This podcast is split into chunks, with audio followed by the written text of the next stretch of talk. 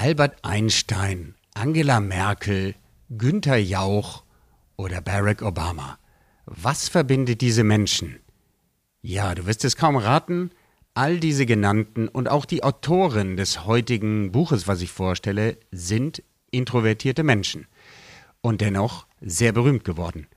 Wie man als introvertierter Mensch kommuniziert und erfolgreich sein kann, darum geht es in dem heutigen Buch, was ich bespreche und wenn dich das interessiert, dann bleibst du dran und bist genau richtig zur neuen Episode von Blue RM. Viel Spaß! Herzlich willkommen zu Blue RM, dem Podcast, der dir zeigt, wie du mehr und bessere B2B-Geschäftsbeziehungen aufbaust und schneller an dein Ziel kommst.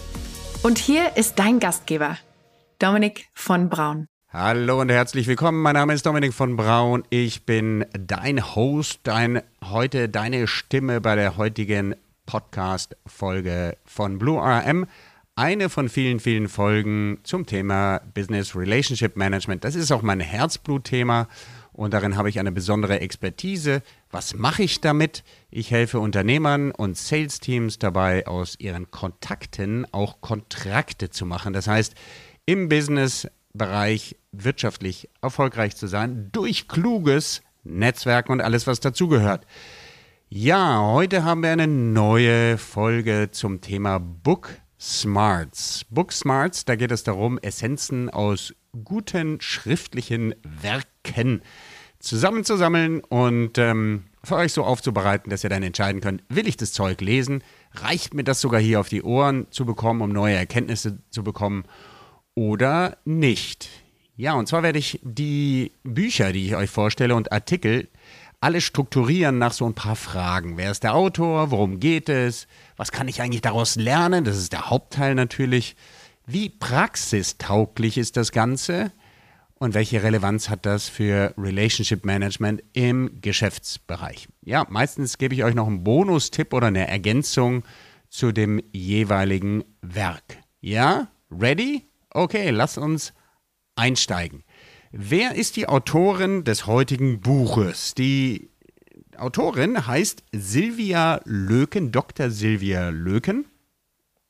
Und die hat das Buch geschrieben mit dem Titel Leise Menschen, starke Wirkung. Ich habe es in der Taschenbuchausgabe von Pieper vorliegen. Der Untertitel heißt, wie Sie Präsenz zeigen und Gehör finden. Silvia ist ähm, Coachin und Autorin, Expertin für, sie nennt es selber persönlichkeitsgerechte Kommunikation. Da steckt ja schon einiges drin. Also Kommunikation, die dem jeweiligen Persönlichkeitstypen angepasst ist. Silvia und ich haben uns auch schon mal zum Kaffee getrunken. Ich würde mal einfach so behaupten, es gibt einen guten Grund, warum sie dieses Buch geschrieben hat. Dieses erste aus einer Reihe von ihren Büchern, denn sie hat selber für mich erkennbare introvertierte Züge. Sie hat mehrere Bücher geschrieben, also ich habe vier gefunden, ich glaube, es sind sogar Co-Authoring-mäßig bestimmt ein Dutzend schon. Alles Themen rund um dieses Intro-Extro-Thema. Diese Bücher waren sehr erfolgreich, über eine halbe Million Mal äh, verkauft, in mehreren Auflagen, in 30 Sprachen. Und sie ist Expertin auch ja, für verschiedene andere Medien in Radio, Fernsehen, Zeit und Spiegel hat sie veröffentlicht. Also eine echte Koryphäe. Ja, es lohnt sich hier weiterzuhören. Wie, wenn sie nicht schreibt und nicht redet, dann berät sie große Organisationen und sehr stark Wissenschaftseinrichtungen. Das ist für mich auch nicht verwunderlich, denn dort sind möglicherweise ja auch sehr viele introvertierte Menschen. Vielleicht weißt du am Ende dieses Podcasts mehr, was ich damit meine. Ja, zum zweiten Teil. Worum geht es überhaupt? Ähm, das Erstlingswerk, äh, wir sprechen hier von dem Erstlingswerk, dieses leise Menschen, starke Wirkung, wie sie Präsenz zeigen und Gehör finden, ist in der fünften Auflage inzwischen erschienen, 2012 erstmalig rausgekommen und ich würde mal sagen, es wundert nicht, dass das mittlerweile so eine Art Standardwerk geworden ist. 265 Seiten ist das dick plus Anhang, kostet 14 Euro und ähm, lässt sich sehr schnell lesen. Vom Aufbau her neun Kapitel, hinter jedem Kapitel eine kurze Zusammenfassung und immer wieder kleine so Highlight-Boxen, also sehr praxis- und äh, gebrauchsnah geschrieben. Ein Buch, was man in die Hand nehmen kann Und äh, keine Bleiwüste, sondern mit Praxistipps und Ausrufezeichen daneben. Alles, was moderne Ratgeber auch heutzutage aus meiner Sicht mitbringen müssen. Ja, was steht denn aber jetzt eigentlich drin in dem Buch? Das ist doch das Wesentliche. Also zunächst mal sind das drei Kapitel, drei große Überschriften, in die dieses Werk gegliedert ist. Der erste Teil, der, und das verwundert mich nicht bei einem Introbuch, der fängt erstmal bei innen an. So wie introvertierte Menschen ja starkes Innenleben haben, so fängt es auch hier erstmal an. Und die ersten drei Kapitel in dem, in der unter der Überschrift Wer wir sind, ja, wer die Intros sind, die drehen sich um diese Frage, wie kann man die erkennen und so weiter. Das sind Stärken und Schwächen. Der zweite Teil, den finde ich besonders spannend. Wie kann man privates und berufliches Glück finden? Da geht es teilweise um Partnerschaften, aber eben auch um berufliches Umfeld.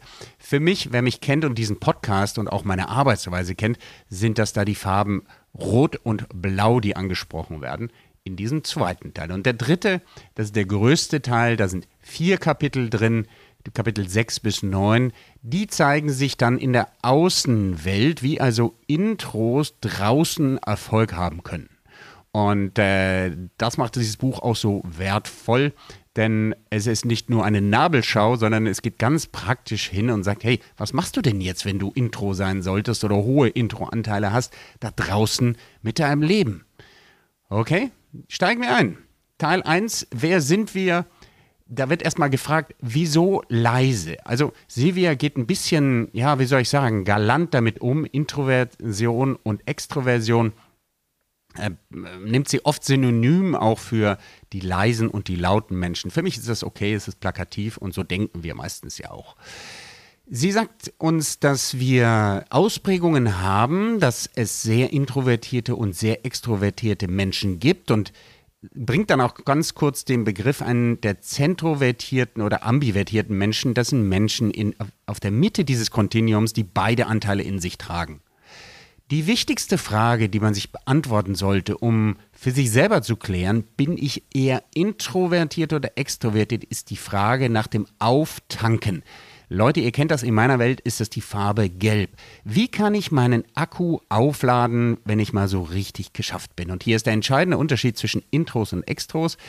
Intros brauchen Distanz, Ruhe und Me-Time für sich, um wieder aufzuladen. Extros brauchen mitunter sogar noch mehr Stimulanz und Leute um sich herum. Das ist der entscheidende Unterschied. Wie kommt es überhaupt zu verschiedenen Ausprägungen der Persönlichkeitsmerkmale. Da sagt sie natürlich einmal genetisch, auch in unserem Gehirn veranlagt. Das gefällt mir besonders gut, denn nach neurowissenschaftlichen Erkenntnissen gibt es einfach unterschiedliche Bereiche im Gehirn, die bei extro- oder introvertierten Menschen unterschiedlich bedient und angesprochen werden. Vereinfacht gesagt in meiner Sprache, introvertierte Menschen verfügen über die stärker ausgeprägte Fähigkeit, im vorderen Hirnteil Kontrollmechanismen und analytische Fähigkeiten zu aktivieren. Extrovertierte sind eher im limbischen System verortet und äh, sind eher spontan und nach draußen orientiert. Hat mit unserem Gehirn zu tun, reicht an der Stelle, wenn du mehr wissen willst, entweder mal kurz in Silvias Buch gucken oder dazu die entsprechende Literatur nehmen. Drei weitere Einflussfaktoren gibt es, um Introversion auszuprägen, sind natürlich Situationen. Ja, wir Menschen verhalten uns unterschiedlich. Das kann ich für mich auf jeden Fall auch so behaupten. Wenn ich auf der Bühne stehe, wenn ich mit Leuten spreche, wirklich deutlich extrovertiver, extrovertierter als in anderen Situationen. Und so kennst du das vielleicht auch. Je nach Situation, aber auch kulturell gibt es Unterschiede. Ich würde mal sagen, ein Mensch, der in äh, Finnland auf dem Land sozialisiert ist oder in Kolumbien, in Bogota in der Stadt, der hat einfach ein unterschiedliches kulturelles Umfeld, ohne das jetzt zu werten. Und natürlich Erfahrung und Alter kommt auch hinzu. Interessanter Faktor. Wir sind anscheinend so, dass wir im Laufe unserer Erfahrungen und unseres, ähm, ja, unserer Weißreifungs- oder Weiß Weißwerdungsprozesses die Ausprägungen etwas weniger extrem haben. Aber auch das ist nichts Neues aus meiner Sicht. Ja, ähm, was dann noch interessant ist in diesem Kapitel, da gibt es einen Test mit 35 Fragen, wo du selber feststellen kannst, was du eher für ein Typ bist. Und äh, jeweils 15 die Introversion und 15 die Extroversion messen und fünf so Placebo-Fragen drin.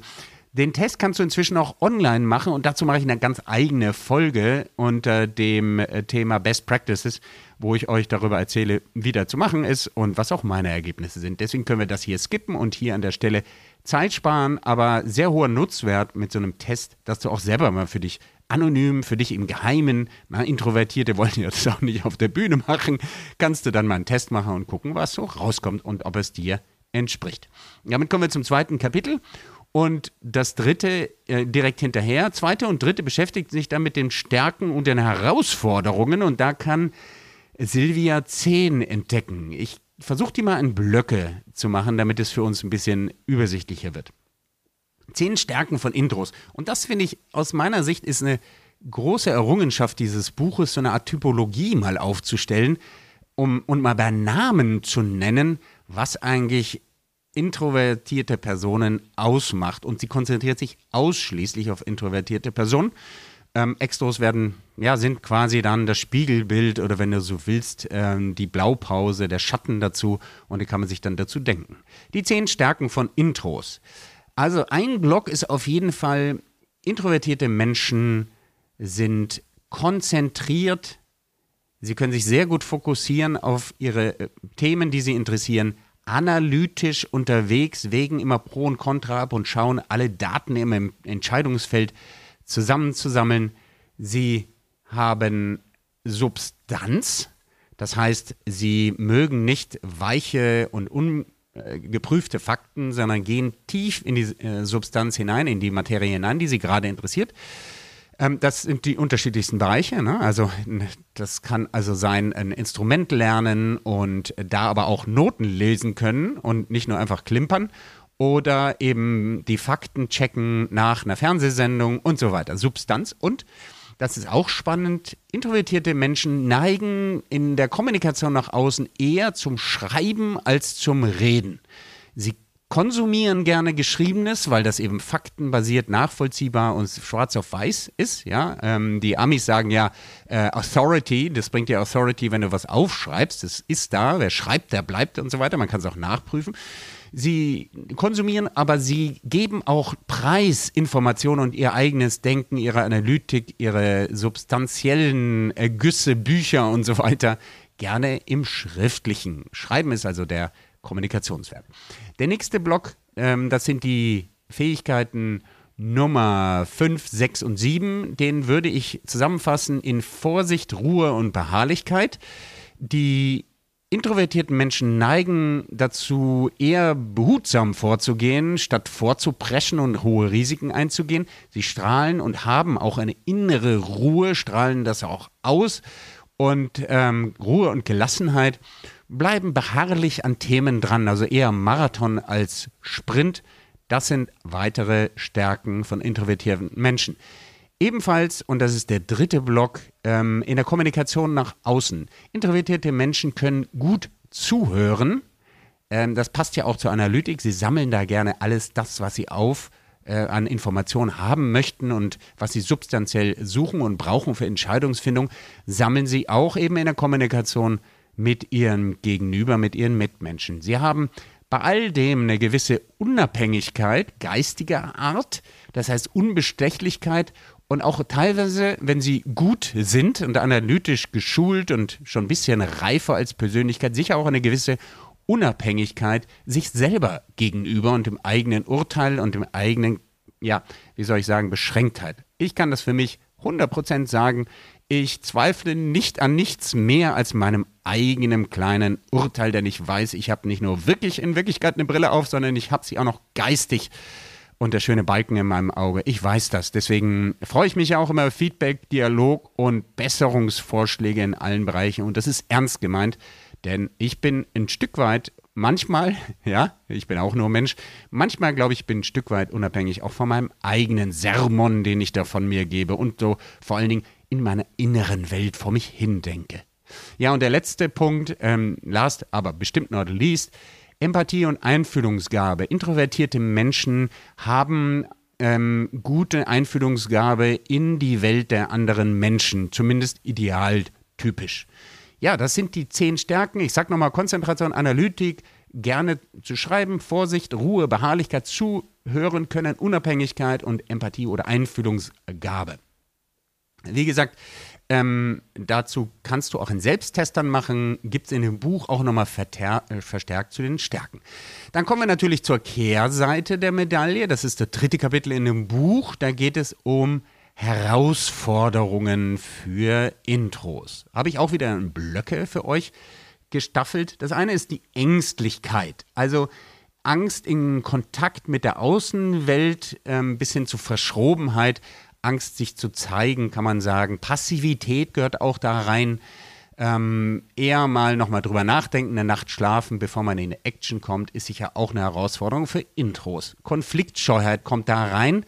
Gerade im Kontakt mit Menschen ist es oft so, dass es ja bis hin zu Flucht, das ist die vierte Herausforderung, kommen kann. Sachen aufschieben, Aufschieberitis oder eben auch ja vor sich selber abhauen, auch ein Fluchtverhalten eine Herausforderung für Intros. Dann noch zwei Herausforderungen, Nummer 4 und Nummer 5, die Kleinteiligkeit und Verkopftheit.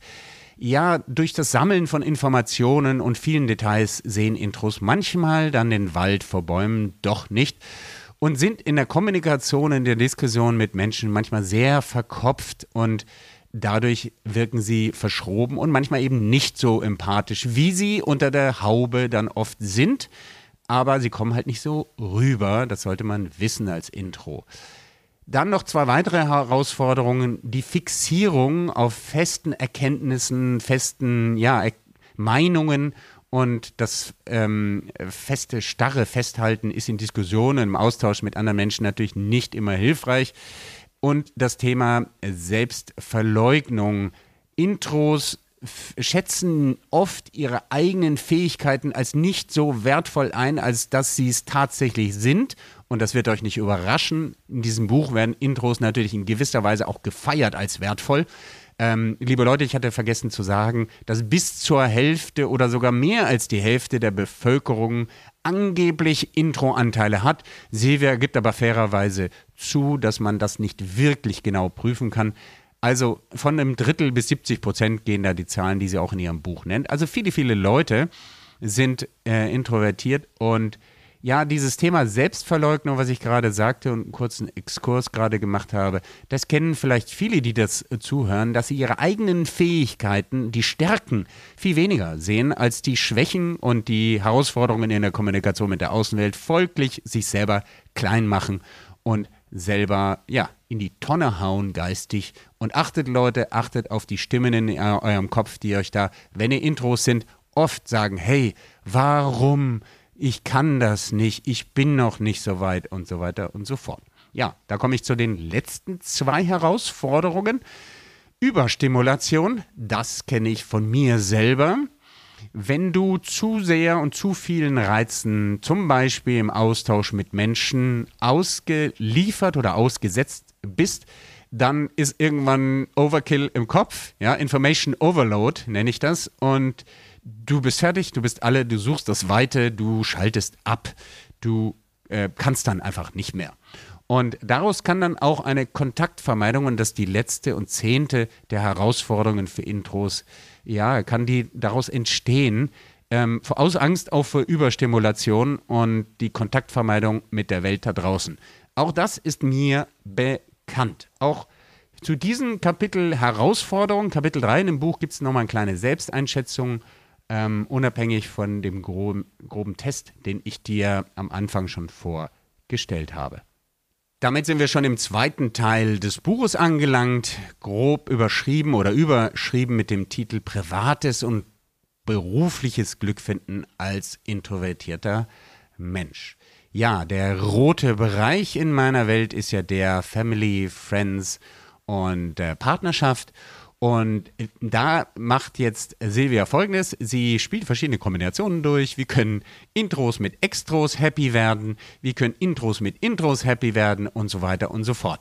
Ähm, in der Nutshell und für euch in Kurzform, das Wichtige ist, die Bedürfnisse der anderen Person zu erkennen, zu tolerieren, anzuerkennen und darüber ständig zu kommunizieren Leute, ich glaube, das ist sowieso ein äh, wichtiges, ähm, eine wichtige Basis für jede Beziehung, dass man die Bedürfnisse kommuniziert, ob man jetzt Intro, Extro oder sonst was ist. Und damit komme ich zu dem den blauen Bereich, den Silvia anspricht. Wir sind schon bei Kapitel 5 in ihrem Buch, wie man als Intro auf der Arbeit sozusagen sein Glück findet. Und hier ist sie meiner Meinung nach sehr stark in ihrem Buch. Ähm, sie, sie gibt ein Beispiel, stelle vor, es ist Projektende und in einem Team arbeiten introvertierte und extrovertierte Personen auf eine Deadline zu. Du musst irgendwas präsentieren, richtig Druck auf den Kessel, es geht um viel und so weiter ein Intro neigt dazu, in so einer Situation mh, mm, eher Focus-Time für sich alleine zu beanspruchen. Also eher das Bürotür, die Bürotür zuzumachen und zu sagen, lass mich in Ruhe arbeiten, was sollen wir denn hier noch lange uns austauschen und Meetings machen. Let's go to work and don't talk. Das ist etwas, was Intros gerne machen. Das muss man wissen in Teams. Und zwischendrin brauchen Intros auch immer wieder Ruhephasen und Ruhepausen. Vielleicht mal zurückziehen aufs Hotelzimmer oder ja, vielleicht habt ihr die Möglichkeit auch bei solchen Projekten Ruheräume einzurichten und so weiter oder die Person mal einfach äh, eine halbe Stunde im Wald laufen lassen und nicht denken, ey, warum kommst du nicht an den Schreibtisch zurück und ähm, machst mit mir oder redest mit mir über das Projekt. Ja, das wäre für ein Intro möglicherweise da genau das Falsche, zu sagen, lass uns erstmal drüber reden. Denn erst muss gedacht werden, dann geredet. So funktionieren einfach die Intros. Ja, die arbeiten dann lieber alleine, als ewig in Meetings herumzulabern. Ja, dann sagt sie noch, und das finde ich sehr stark, wie ist es denn eigentlich, wenn ein Intro mal befördert wird, das heißt Führungsverantwortung hat? Führung, sagt sie ganz offen und ehrlich, ist erstmal Stress für ein Intro, Intro. Denn es bedeutet raus aus der Komfortzone und andere Menschen führen, Teams, möglicherweise größere Teams, Verantwortung übernehmen. Das ist nicht das Thema, aber Verantwortung auch für andere zu übernehmen. Das ist das Thema, was ja automatisch auch bedeutet, in der Kommunikation sein und bleiben. Das ist für ähm, Intros ein, ein Stressfaktor. Ich spreche da aus eigener Erfahrung. Ich kenne genau meine Leitungstiefe, mit wie vielen Leuten ich in der Führung sein kann und ab dem wievielten Menschen ich gerne mal den Kontakt verliere und die Person fällt dann kommunikativ hinten runter, weil ich es einfach nicht besser kann, nicht weil ich es nicht äh, will. Aber das zu wissen ist wichtig. Und sie gibt dann ähm, ein paar Regeln oder Strategien vor und äh, sagt, erstmal müssen wir als Intros, und ich sage jetzt einfach mal wir, liebe Leute, denn äh, ich habe auch hohe Intro-Anteile, aber keine Angst, ich habe auch andere Anteile. Ich verstehe beide Seiten, aber ich kenne die Intro-Seite von mir sehr gut. Sie sagt erstmal, Selbstbewusstsein tanken als Führungskraft ist wichtig. Das kannst du, indem du Tagebuch schreibst und deine Erfolge anguckst und dir vielleicht einen Feedback-Partner auch besorgst. Dann ähm, kannst du aber auch deine Stärken voll einsetzen als Führungskraft. Also statt großer Ansprachen ständig vor der Belegschaft zu machen, denk mal daran, dass du gute Aufmerksamkeit deinem Gegenüber schenken kannst. Das heißt, führen durch One-on-One-Gespräche mit den entscheidenden Personen in deiner Firma. Hohe Aufmerksamkeit bringt auch hohe Verbindlichkeit und kann ein starkes Führungsinstrument für introvertierte Personen sein. Äh, dann gibt es hier noch einen weiteren Tipp. Ähm, du kannst als Führungskraft, als introvertierte äh, Person mit deinen Stärken schnell für einen Überblick sorgen. Und gerade in Krisensituationen, wie wir das derzeit haben, na, nach Corona, die, die Wirtschaftskrise, Ukraine-Krieg und so weiter, die jetzigen Phasen, erfordern Leute, die Überblick bringen können und nicht sagen können, ho, ho, ho, hinten die Tür brennt, sondern das Haus und die Welt beschreiben können, in der diese Tür eine Rolle spielt. Das ist sicher, was Unternehmensziele angeht, Planung und Strategie, einer der Vorteile von introvertierten Menschen. Und wenn man es zur Not aufschreibt und dann vielleicht sogar von jemand anders präsentieren lässt, wäre auch ein guter Weg für dich als Führungskraft, wenn du introvertierte Anteile hast. In, Im Wesentlichen sagt dann Silvia auch, du sollst deine Dialog- und Konfliktfähigkeit trainieren und das ist sicher raus aus der Komfortzone. Ähm, da sagt sie einmal, bei Walking Around ist ein Tipp, geh einfach regelmäßig durch die Firma und such das Gespräch mit den Leuten und ähm, ja, äh, ich würde noch sagen, die Amis würden an der Stelle sagen, fake it till you make it. Wenn es dir schwerfällt und du dich lieber hinter deiner, deiner Tür verbarrikadieren würdest, naja, gib dir halt einen Arschtritt oder sag deiner Assistentin, sie soll dich rausscheuchen und einmal am Tag machst du eine Runde durch deine Truppe und machst Smalltalk und übst das, ja. Und gehst dann auch ähm, Konflikte, die dir dann unweigerlich hochkommen, aktiv an und üb dich da auch vielleicht auf kleiner Flamme. Das kann ja erstmal der Streit sein über, ähm, was ist ich, wer räumt die Kaffeeküche auf oder sonst was, bis du dann ready bist für größere zwischenmenschliche Konflikte, die dir als introvertierter Mensch grundsätzlich eher zuwider sind.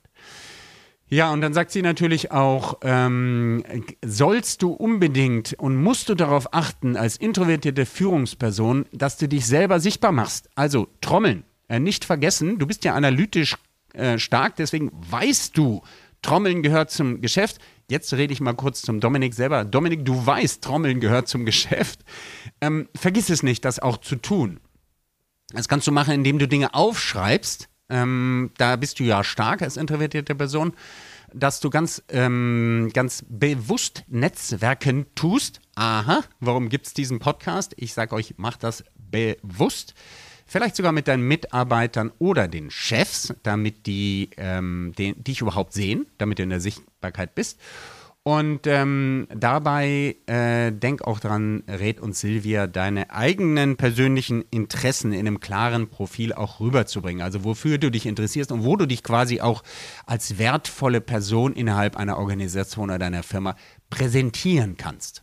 Ja, und nach diesen äh, Tipps, wie man glücklich wird in Privatleben und äh, Berufswelt, kommen wir zum dritten und größten Teil des Buchs. Das ist der Teil, sich zeigen und gehört werden. Und was ich sehr sympathisch finde, ist, dass Silvia da von Mutproben spricht. Mutproben für introvertierte Menschen. Ja, das ist es in der Tat, wenn man einen hohen Anteil hat. Und ich kann nur für mich sprechen, liebe Leute, ich war echt sehr, sehr introvertiert und habe an mir gearbeitet, mich vielen Mutproben, die jetzt im Folgenden kommen, auch ausgesetzt. Ja, um zu wachsen und um auch bestimmte Dinge zu können und zu lernen, die mir zwar nie richtig äh, leicht fallen werden, aber die wichtig sind zum beruflichen Erfolg. Das sind also die Kapitel 6, 7 und äh, 6, 7, 8 und 9 in dem Buch der Teil Mutproben sich zeigen und gehört werden. Steigen wir ein. Äh, interessant übrigens, ganz kurz, äh, Oberperspektive. Hier geht auch Silvia konsequent vor.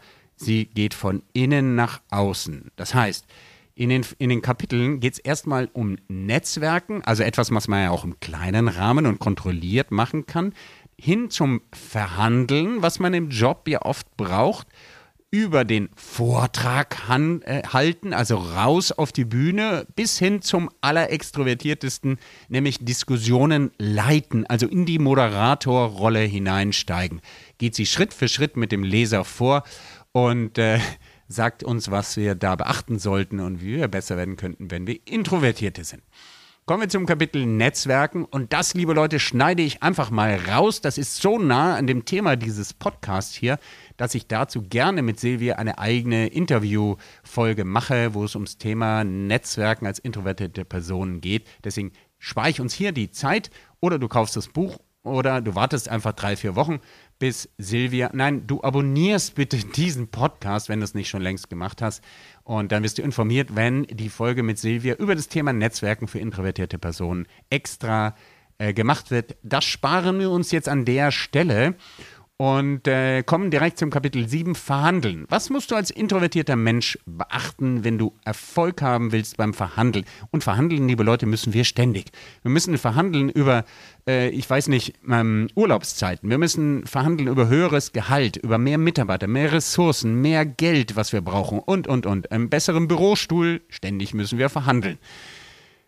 Ja, und da sagt sie, gute Vorbereitung und der Wille zu einem guten Kompromiss, also etwas Substanziellem. Du weißt als introvertierte Person, Kompromiss ist oft das Substrat von extremen Ausprägungen.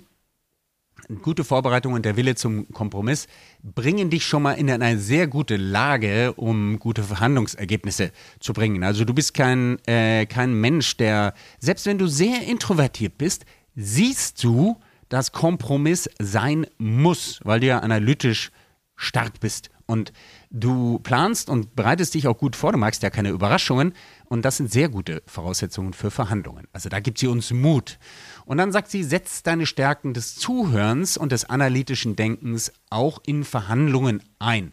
Bleib beharrlich und zur Not sagst du bei einer Verhandlung, gut, dann können wir uns hier nicht einigen, vielleicht sprechen wir da später nochmal drüber. Da kannst du auch nochmal Zeit gewinnen und auch nochmal in Ruhe drüber nachdenken, wie das Verhandlungszwischenergebnis oder das Nichtergebnis auch ähm, lauten muss. Und bei einem Nichtergebnis musst du vielleicht aufpassen, das kenne ich selber auch, dass du mit der Spannung der Nichteinigung und der Nichtharmonie, also mit der Spannung des Konfliktes an der Stelle, dass man keine Lösung gefunden hat, dass du damit aus der Tür gehst und damit eben auch ähm, leben kannst. Ja? Einfühlungsvermögen hilft dir ganz bestimmt, denn du kannst bei deinem Gegenüber dann sehen, bei der jeweiligen Person oder Personen, mit denen du verhandelst, ähm, wo die gerade stehen und warum die bestimmte Dinge sehen. Es interessiert dich einfach auch, wo die andere Person steht. Ja, ähm, es geht aber auch darum, bei dem Ganzen deine eigenen Hürden äh, nicht zu verkennen. Eine Verkopftheit, dass du auf Fakten bestehst und so weiter oder eine Fixierung auf deinem Ergebnis, mit dem du möglicherweise schon vorher in die Verhandlungen reingegangen bist, könnten Gefahren für dich sein oder eben die eben beschriebene Konfliktscheu. Ähm, auch mal Spannungen auszuhalten oder Angriffe und so weiter ähm, einfach abzuwehren und auszusitzen. Da musst du ein bisschen drauf achten bei Verhandlungen. Damit kommen wir zum nächsten Eskalationsstufe für Introvertierte. Rauf auf die Bühne, Vorträge halten. Uhuhuhu. Und ich erinnere mich selber sehr, sehr gut, wie ich mir absolut in die Hosen gemacht habe vor den ersten Vorträgen, die ich in meinem Leben gemacht habe. Ich habe schon als Teenager Rhetorikkurse gebucht. Das werde ich auch nie vergessen, bei der Volkshochschule in Bonn weil ich wusste, irgendwann muss man reden und ich hatte so die Hosen voll. Und was habe ich gemacht? Ich habe damals schon als Teenager Gelegenheiten in einem Safe Space in der Familien, im Familienumfeld gesucht und ich weiß noch, ich habe zum runden Geburtstagen meiner Eltern dann einfach gesagt, ich halte jetzt Reden. Nicht nur, weil, weil das von mir so ein bisschen erwartet wurde, ne, konservatives Umfeld, dass der älteste Sohn dann äh, Kling Kling am Glas macht und äh, ein Toast of Daddy sonst wie den Anlass äh, sonst was macht, als äh, zukünftiger äh, Clan-Anführer oder so ein Quatsch. Nicht nur, dass das erwartet wurde, sondern ich habe mich selber unter Druck gesetzt und habe gesagt, mach es einfach, Dominik. Es fällt dir nicht leicht, aber du machst doch besser besser Fehler vor deinen Geschwistern und deinen Eltern und Onkeln und Tanten, als dann auf der großen Bühne, wo du vielleicht vor Tausenden von Leuten reden musst. Das war also meine Strategie. Und so würde Silvia uns auch raten, ähm, denn was ist an dem Reden so gefährlich? Wir, erstens, introvertierte Menschen reden nicht so gerne und ich habe in den ersten Folgen dieses Podcasts auch mehrfach darüber geredet, dass ich eine Art Mikrofonangst hatte, die ist langsam gewichen. Und ähm, wenn du selber mal als Introvertierter einen Podcast machen willst, geh da durch, mach die ersten 30, 50 Folgen und irgendwann merkst du, ey, Mikrofon und meine Stimme ist auch nur ein Instrument und wen interessiert das schon? Die Angst ist unbegründet. Wir haben Angst vorm langen Reden ohne Rückzugsmöglichkeit. Das hat fast jeder Mensch. Ähm, größte, größte Gefahr oder größte Szenario, was du dir da vorstellen könntest, wäre zum Beispiel, äh, ich erinnere mich sehr gut an ein Konzert von Robbie Williams, der auf einer runden Bühne in der Mitte der, ich glaube, Carnegie Hall war das in London war und äh, quasi von allen Seiten her einen, einen Angriff hätte, ja, die, die, die, diese Urangst, wir werden angegriffen, einen Angriff aus dem Rücken hätte fürchten müssen und dabei noch fröhlich gesungen hat. Wie souverän ist das denn eigentlich? Ähm, das ist die Urangst, die wir haben, ohne Rückzugsmöglichkeit ähm, auf offener Bühne äh, zu stehen. Deswegen bedeutet das erstmal Stress. Silvia stellt dann irgendwann die beruhigende Frage, was ist überhaupt ein guter Vortrag? Und da ähm, sagt sie sehr zu Recht, naja, erstmal muss es dem Redner oder der Rednerin auch gut gehen. Es muss sich gut anfühlen. Und da kommst du dann sofort zu einem Thema, die Inhalte müssen auch gut sein. Das sagen meistens die introvertierten Menschen. Ey, der Content muss auch stimmen, nicht nur die Show. Da wiederum bist du natürlich als introvertierter Mensch mit deinen Fähigkeiten gut aufgestellt. Und last not least muss das Publikum das gut finden. Und ähm, ja, ich kann euch aus meinen, ich weiß nicht, zahllosen Redeerfahrungen vor Leuten sagen, hey, Perfektion will keine Sau sehen. Und wenn du stotterst und rot wirst oder so, da hast du sogar die Herzen vieler Menschen auf deiner Seite. Denn die Menschen da draußen, die wollen keine Perfektion. Die sind ja selber aus Fleisch und Blut. Und ähm, das beruhigt dich vielleicht. Und als ich das gemerkt habe, dass die scheiß Perfektionismus, den Introvertierten gerne an den Tag legen, überhaupt nicht förderlich ist, sondern im Gegenteil, dass die Leute, wenn du perfekter geschliffen auf der Bühne auftreten möchtest, sogar darauf warten, dass es dich auf die Schnauze haut und, und du Fehler machst. Ja, das muss man immer wissen und ähm, ja, beruhigt dann auch ungemein. Ja, dann ist natürlich ganz klar die Sache, üben, üben, üben, das gilt für alles und deine Stärken nutzen der Substanz, der Konzentrationsmöglichkeit und auch der Einfühlungs Einfühlungsvermögen. Wenn du ein bisschen locker wirst und du über der Phase der, des Stress, ersten Stresses, der ersten Redeversuche hinaus bist, dann bist du durch Einfühlungsvermögen sogar als introvertierte Person in der Lage, mit dem Publikum zu kommunizieren. Und Barack Obama ist so ein Beispiel, ein sehr gutes Beispiel, der brillante Reden geschwungen hat. Wir kennen ihn alle aus dem späten Phase seiner Karriere. Aber glaubt man nicht, dass Barack Obama nicht sich hat schulen lassen und am Anfang wie ein hölzerner Klotz geredet hat. Deswegen gute Perspektive. Auch du kannst ein Barack oder eine Barackin werden. Und äh, gut, Angela hat in der Stelle, Angela Merkel, nicht so eine große Lern Lernkurve hingelegt, aber auch respektable Reden inhaltlicher Art schwingen können. Ja, die Schwächen kennen ist natürlich dabei wichtig, wenn du auf der Bühne stehst, die eigene Angst, Kleinteiligkeit, Neigung zur Kleinteiligkeit, ne? Folienkrieg ähm, ist so ein Stichpunkt, was man vielleicht auch kennt. Ähm, ist eine, sicher ein, ein, ein Thema, wo Introvertierte eher anfällig sind und das Fluchtverhalten ähm, ja, Fluchtverhalten heißt, dann sich letztlich doch krank melden oder doch nicht den Vortrag suchen und machen und da durchgehen durch das Nadelöhr der Angst. Ähm, ja, musst du wissen, wenn es zum Thema Vortrag halten geht. Damit kommen wir zum letzten Kapitel. Ich meine, meine Besprechung ist recht lang. Ich hoffe, du bist gebannt dabei, denn du merkst vielleicht, dieses Thema, dieses Thema rund um Introversion und so weiter, ist für mich auch ein sehr interessantes und wichtiges, weil ich meine eigenen introvertierten Anteile dort wiedererkenne.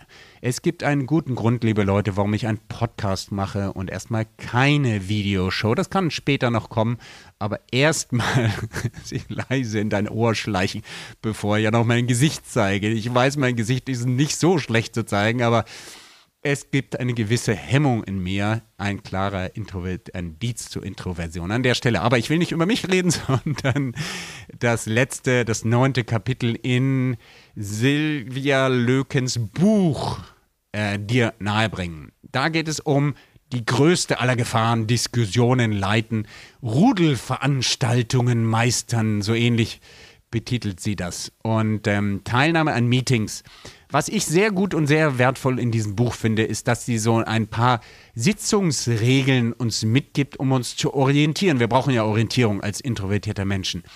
Und sie sagt ganz klar, hey Leute, in Sitzungen und in Diskussionen gesehen wird nur, wer sich äußert. Punkt. Du kannst da nicht schreiben, du kannst da nicht bloggen. Vielleicht in Call-in-Sessions, in, in, in Diskussionsveranstaltungen kann man dann äh, Twitter-Nachrichten oder direkt E-Mails äh, schicken und wird dann bei so Live-Shows berücksichtigt. Aber das ist doch sehr weit weg. Wenn du im Raum wahrgenommen werden willst, musst du dich äußern. Punkt. Sonst giltst du als nicht anwesend. Das zweite ist, Zeit ist knapp, das heißt, fass dich kurz. Auch das eine wichtige Regel. Besonders wenn du zu Kleinteiligkeit neigst. Nicht lange Monologe, sondern die Dinge auf den Punkt bringen, ist angesagt, wenn du in Rudeln unterwegs bist, in die Diskussion oder Gruppenmeetings. Dann noch ein für, aus meiner Sicht sehr praxisrelevant, sehr, sehr praxisrelevanter Tipp von Silvia. Erst der Status, dann der Inhalt. Ich wiederhole nochmal. Erst die Rangordnung beachten und der gerecht werden, bevor du inhaltlich überhaupt eine Chance hast. Klingt das komisch und antiquiert? Ja. Aber meiner Meinung nach ist hier Silvia, besonders als Frau, auch sehr ehrlich, dass sie sagt, unter äh, sticht niemals Ober und es gibt Hierarchien formeller Art. Chefin ist Chefin und du bist unter oder Chef ist Chef und es gibt informelle und formelle Führungshierarchien, die du beachten musst, wenn du in einer Kommunikation nicht Bauchlandung äh, erle erleiden willst in Gruppen. Die musst du äh, beachten, kannst aber dabei deine introvertierte Stärke nutzen, indem du das erkennst und die Gruppe analysierst und vorne weg äh, Allianzen bildest. Das heißt, deine Vorbereitungsstärke auch nutzt und vorne weg äh, bestimmte Themen, die du durchbringen oder besprechen willst, mit Allianz mit bestimmten Personen äh, One-to-One, das kannst du ja besonders äh, stark ähm, vorbereitest und so Entscheidungen mit der Hilfe von anderen im Raum dann auch schaffst, wo du vielleicht als zu ruhig dann äh, benommen bist. Ein kleiner Tipp vielleicht, äh, eher extrovertierte Personen, Wortführer, Redelsführer und so weiter, die noch nicht mal in der Hierarchie, entweder sind sogar in der Hierarchiestufe über dir, aber können auch neben und unter dir sein, haben aber andere Persönlichkeitsmerkmale als introvertierte Personen. Wenn du Allianzen im Vorfeld bildest, kannst du deren Stärken nutzen, um gemeinsam quasi dann die richtigen Entscheidungen aus deiner Sicht der richtigen Entscheidungen herbeizuführen. Auch das wichtig bei ähm, Rudelveranstaltungen. Ja, und was besonders stark ist, da gibt es so ein, zwei Seiten in dem Buch, ähm, das nennt sie Notfallapotheke bei unfairem Verhalten. Und liebe Leute, ja, auch das kommt vor. Es gibt unfaire Menschen, die schlecht gelaunt sind oder per se auch schlechten Charakter, toxische Naturen sind und die uns gerne mal ans Bein pinkeln. Und da gibt es sehr viele gute Tipps ähm, für Unterbrecher, Provokationen und so weiter. Ähm, in, äh, den, in, in ihrem Buch, in dem hinteren Teil, was man da machen kann. Und das kann man schlichtweg auswendig lernen oder einfach mal ausprobieren in Situationen, ähm, wie man reagieren kann, wenn einem einer mal so richtig öffentlich ans Bein pieselt. Jo, und dann natürlich die Königsdisziplin. Du sollst selber solche Meetings leiten. Kann immer passieren oder wird passieren als Führungsperson. Das ist einfach so sicher wie das Armen in der Kirche. Und da gibt es hier die Checkliste mit 15 Tipps und auch nochmal besonders Umgang mit schwierigen Teilnehmern. Ja, damit habe ich die Inhalte rübergebracht. Ganz am Schluss des Buches gibt es so eine Art, gibt so eine Art zweiseitiges Manifest, die Lizenz zum Leise sein, Manifest für äh, glückliches Leben. Äh, schön zu lesen ähm, brauchen wir hier nicht wiederholen. Es ist eigentlich eine Zusammenfassung nochmal dessen, was ich euch jetzt sowieso hier zusammengefasst habe.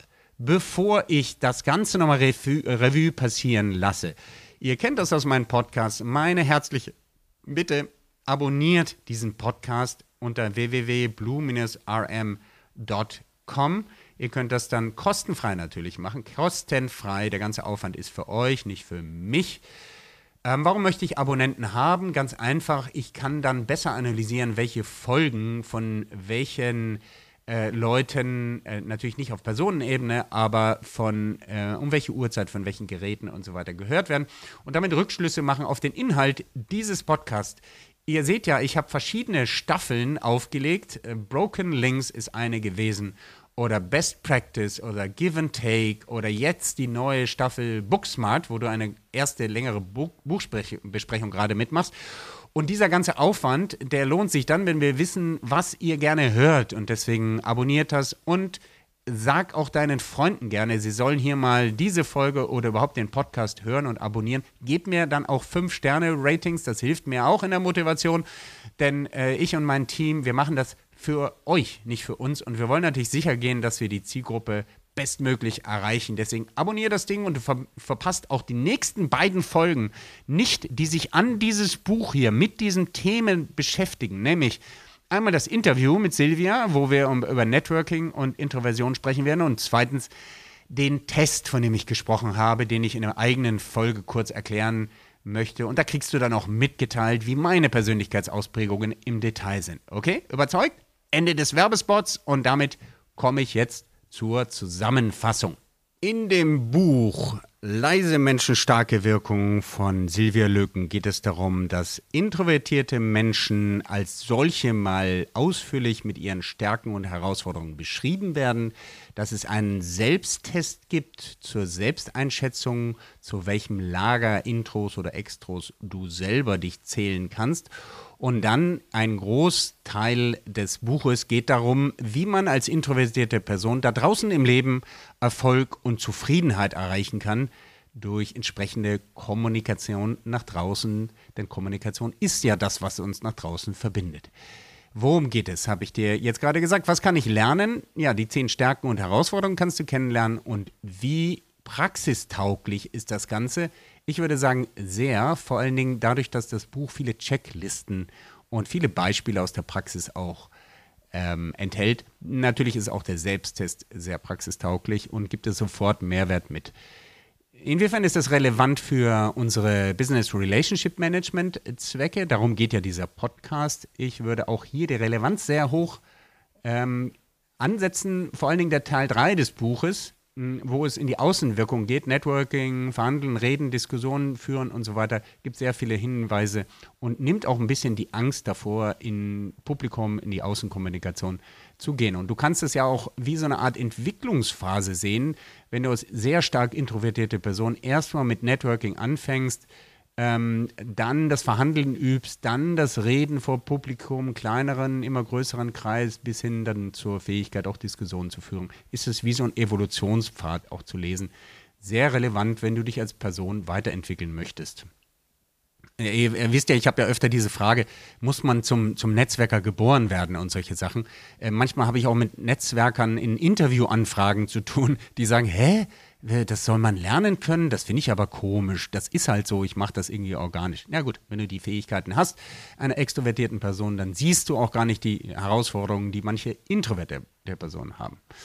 Ja, inwiefern ist das noch relevant für BRM-Zwecke? Ähm, es hilft sehr, sich auf äh, die Persönlichkeit des Gegenübers einzustellen. Natürlich lernst du da indirekt als introvertierte, introvertierte Person über Stärken und Schwächen der Extros und umgekehrt wenn du als extrovertierte Person mit dem introvertierten Person im Team oder so, vielleicht sogar privat zu Hause zu tun hast und du liest dieses Buch, dann denkst du dir, ah, okay, jetzt verstehe ich ein bisschen besser, wo mein Partner, mein Teammitglied, mein Kollege, Kollegin steht und wo die, in welcher Gedanken- und, und Wahrnehmungswelt die gerade unterwegs sind.